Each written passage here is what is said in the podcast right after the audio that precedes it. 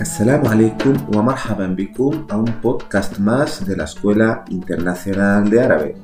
Soy Adam y en este capítulo vamos a seguir con las letras especiales. Empezamos.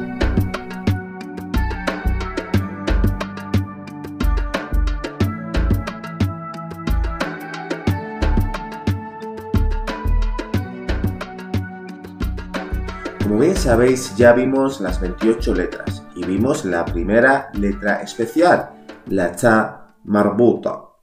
Ahora vamos a ver la alif maqsura. Seguramente al escuchar el nombre de esta letra os recuerde al alif, que es la primera letra del abecedario, pues tiene muchas cosas en común.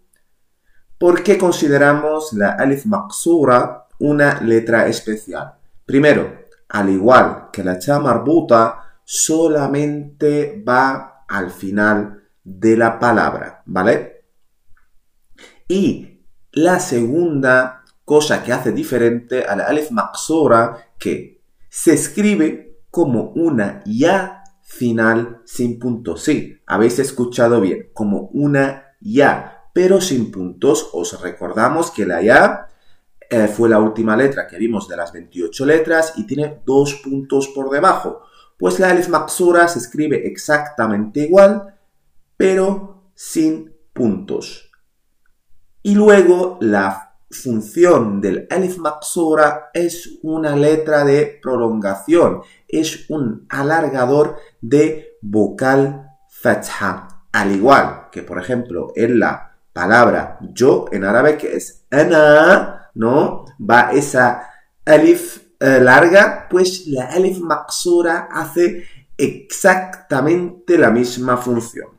Luego, es verdad que en alif maqsura eh, vamos a ver en los libros de gramática y demás que van a que es una de las marcas del femenino. Muchas palabras que llevan elif maqsura son femenino, aunque eso es un poco más avanzado.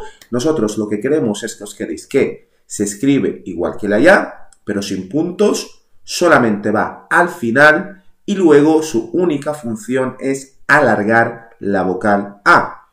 Y, y, luego no es una letra tan común, ¿vale? No es una letra que vamos a encontrarnos mucho.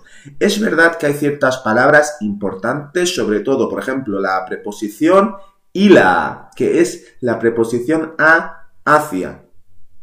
O la preposición hatta, hatta, que es hasta, también. Y, o por ejemplo la preposición ala, ala, ala lleva al final elif maqsura. Por ejemplo, mira, una frase, al-kitab ala tawila. Al-kitab ala tawila. ¿Qué significa al-kitab, el libro ala está sobre porque, eh, como sabéis, en las frases en presente en árabe el verbo ser estar va implícito a la tawila. A tawila es mesa. al kitab a la. Y por ejemplo, otra palabra que puede ser importante, la palabra hospital. En árabe, mustashfa. Es una palabra poco compleja para los principiantes. Mustashfa. Mustashfa. Como veis, tiene al final, no sé si notáis ese, eh, esa vocal alarga, mustashfa, pues eso es una alif maqsura. Bueno, hasta aquí el capítulo de hoy sobre la alif maqsura y nos quedaría solamente una letra especial que ya veremos en el siguiente capítulo. Os esperamos y nos vemos en el siguiente capítulo. ¡Más!